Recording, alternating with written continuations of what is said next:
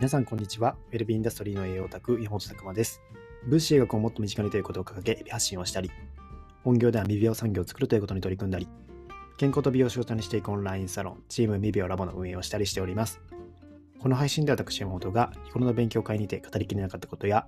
分子学を学ぶ上で役立つ知識、日々を持っていることを発信しております。というわけでですね、本日のテーマは、栄養アプローチにはお金がかかるという思い込みをしてないですかというテーマでお話ししたいと思います。まあ、先にですね、えー、ま近況報告といいますか、まあ、そういったところからなんですけども、今ですね、えー、結構行政さんとかもご提案してるんですけども、結構ですね、難しい側面があるんですよね。やっぱり健康づくりっていうのがなかなか伝わらないっていう側面がね、結構多いんですね。やっぱりこう、ね、行政さんに取り入れやすいっていうのは、やっぱこう薬業界とか医療業界につながったりとかあと健康診断の受診率につながったりとか、まあ、そういった医療データを分析して、まあ、それを効率化するようなサービスであったりとか、まあ、そういった分野っていうのが結構多いんですよね。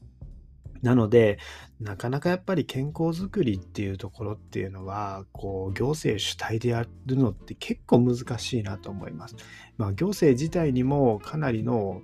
まあ、リスクがあるっていうのをもしかしたらね、その角度も考えないといけないのかなと思いますね。まあ、僕がいろいろ回らせていただいた時に聞いた、まあ、率直な一つのね、市のところの、えー、ところの行政の担当者が集まっておられた場所で聞いた話ですけども、やはりね、そういった、まあ、行政には、まあね、団体がついている。まあ、医療のね、そういった大きな団体がいるので、うちでは健康づくりっていうのが難しいんですというのが率直に言われた経験もあるんですよね。うんまあ、それ言われちゃうとね、もうもう、えー、できないなっていうところはもうあるんですけども、やっぱいろんなことを考えないといけないんですよ。兼ね合いみたいなところで、行政が大きく旗振っちゃうとね、お前はそっちの方に支援するのかみたいなことを言われてしまうっていうところもあったりすると思うんですよね。まあ、逆もしかりで、えー、まだまあ、まだまだやっぱりビジネス的にでもですね、そういったお客さん取られちゃうみたいな感覚があるのか、まあそういったわからないんですけども、なかなかまあそこに踏み込めないっていうところもあるのかなっていうのは思ったりしてます。まあ、非常にですね、難しいところなんですけども、引き続き、まあ、ここはもう民間主体でですね、行くしかないのかなっていうのが一つ思っておりますので、まあ、皆さんが、えー、ま、どう感じるかっていうところですよね。まあ、そういったところも含めて、やっぱり世の中の動きっていうところは徐々に変わりつつあるとは思いますので、まあ、えー、時間はかかると思いますけども、まあ、地道にですね、アプローチをしていきたいなと思っております。で、まあ、昨日ので、この投稿で、チーム未病をどう発展させていきたいのかっていうところをお話ししたんですけども、まあ、本当にですね、この前話してて、えー、このチーム未病ってところって一つ、僕たちまあ、もっともっと活性化させていきたいなと思ってるんですよね。まあ、世の中のそういった健康を、生活習慣とかを支援したいって思った方がですね、じゃあどうすればいいんだろうって絶対なるはずなんですよ。で、そういうところで何をしてたらいいんだろうっていうところでなった時に、まず見つけてもらえるようなですね、そういった、えー、アプローチっていうのも必要だなと思ってまして、まあそのやりたいことができない環境って本当に寂しいじゃないですか。まあそれはすごく思ってるんですよね。健康づくりで周りの人にえー、そういった形で健康のそういったところを伝えていきたいとか、やっぱり自分がこうね、不調になって、その経験から、えー、そういったことになってほしくない、そこで後悔した思いを他の人にはさせたくないって思いて健康領域にいる方って結構強いんですよね。だから結構健康領域にいる方は、何かしら過去にですね、そういった経験をされている方がいます。本当に人を失ってからしか気づかないっていうところで、まあね、その、えー、まあ、知人とか、その周りの方が病気で、えー、苦しい思いされたりとか、自分が苦しい思いされた、そういった経験があって、ようやくですね、そこの大事さってがわかるっていうような形なんですよ。だからずっと健康で生きてきて、周りにもそういった環境がない方っていうのは気づきにくいっていうのも正直あって、なので医療職の方とかね、そういった方は現場で見てるので、えー、それの大変さっていうのが分かったりするんですよね。だからそこのギャップっていうのをすごく埋めていかないといけないし、ただまあそれをね、ね、率直に興味のない人に伝えたら難しいんですよ。だからこそ伝え方には、こう、ちょっとした角度を切り替える必要があったりとかするというのがあるのかなと。まあそういうところも真剣に考えてますので、まあそういったね、えー、本当に変われる環境っていうのをこのチームミーは発展させていきたいなと思っておりますので、えー、僕たちの活動にも興味ある方はですね、一度、えー、まあこの勉強会とかを見て、見に来ていただければ嬉しいなと思っております。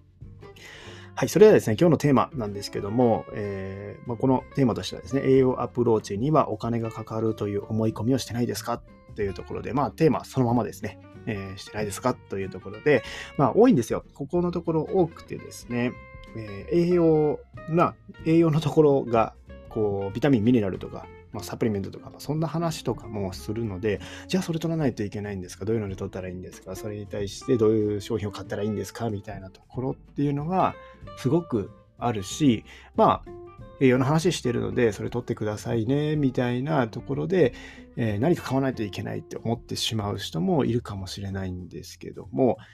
実際にはですね、まあ、全然違うアプローチ方法もあるというところで、まあ、前回の無料の勉強会とかでは言ったかもしれないんですけども、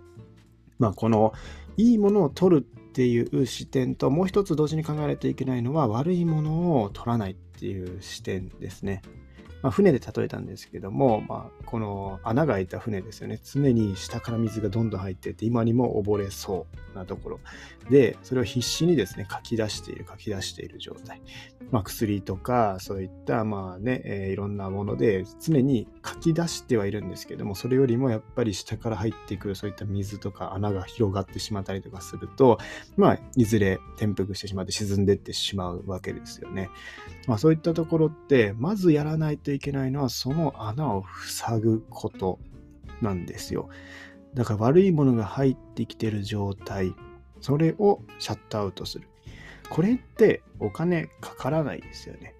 まあ、ちょっとした意識と、まあ、その選び方、頻度みたいなところが、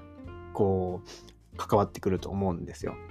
まあ、この視点が結構欠けてしまう人が多いんですよ。今の生活プラスアルファっていう考え方でやっぱり捉えるので、何々取ったらいいとか、ま、健康食品とかに飛びつく方って結構これ多いですね。なんかオプション的な作用としてそこに対してのお金をポンと払うんですけども、実はもっと無料でできるような、まあ、えー、ところでは何かそういったものをやめていくというようなアプローチ。当然やめるのがね、いきなり難しいって方は減らすでもいいわけなんですけども、やっぱりそこの意識ですね。今の現状は変えたくない。甘いものも食べたい。もう好きなもの食べたいっていうようなところ。プラスアルファ、なんかこれを飲めば、サプリメント飲めば、うん、それが帳消しになるみたいなところっていうところですね。まあ、人間にはどうしてもそういった感情は生まれます。えー、もうそれは仕方ないことなんですけども、でも本来やらないといけないのは、その、まあ、入ってきてるものっていうところをもうちょっと分析かけてですね、それを減らしたり、なくしたりしていくところかなと思います。特にね、腸内環境とか、もろに関わってくるのは、やっぱりグルテンとかっていうとこですね。グルテンフリー、カゼインフリーとか、まあそういった言葉があるように、そこをフリーにするだけで、まず腸活アプローチって結構ですね、えー、そこがもうマストで重要だったりするんですよ。まずそういったものを取らない期間を1週間でも2週間でも作ってみるっていうところですね。まずそこから始めましょうっていうところ。でもですね、今パンは食べたいし、えー、そういった、まあ、うどんとかね、そういった様々入ってますけども、小麦小麦食品大好きだし、もう、えー、コンビニ行ったらそういった商品買っちゃうんだっていうところはですね、まずそこが買っちゃうんだっていう人は、えー、そこをどうしたら買わなくなるのかっていうのを考えないといけないんですよ。だからより栄養アプローチとはまた異なってくるんですよね。だからこそ、えー、そこでお金まずかけてますよねっていうところ。自分自身の穴を塞がないがゆえに、そこにお金が結構かかっちゃってたりするんですよ。で、お金がない、えー、アプローチができないっていう方は、よくよくですね、その支出計算とか見てみると、あれ、意外とここ、なんか好きなもの、甘いもの食べたりとか、えー、ご褒美みたいなものが すごくお金かけてたりとかするわけですよね。ここの部分っていうのを、まあ、ちょっと抑えて、えー、こう予算をね、作ってあげると、栄養素って買えるんじゃないですか？みたいなところですね。まあ、正直、まあ、コンビニとかでも何百円って最近スイーツとかだと高くなってきてるんでかかるじゃないですか。2、300円かかったりともするわけじゃないですか。じゃあそれを2回我慢すればサプリメントとかもしっかりとね3ヶ月分か2ヶ月分変えたりとかするわけなんですよ。まあ、それぐらいですね、まあ、実はまあ、選び方によってもあると。まあ、当然ね、品質のいいサプリってなってくると、もうちょっと高くなってくるかもしれないですけども、まずはファーストステップっていうところで捉えて、えー、そういったアプローチをしていくっていうのであれば、全然できることがたくさんあるというところですね。まあ、今日お伝えしたいのは、まあ、こういろんな方とお話ししている中で、まあ、一番多いのは、この、まず、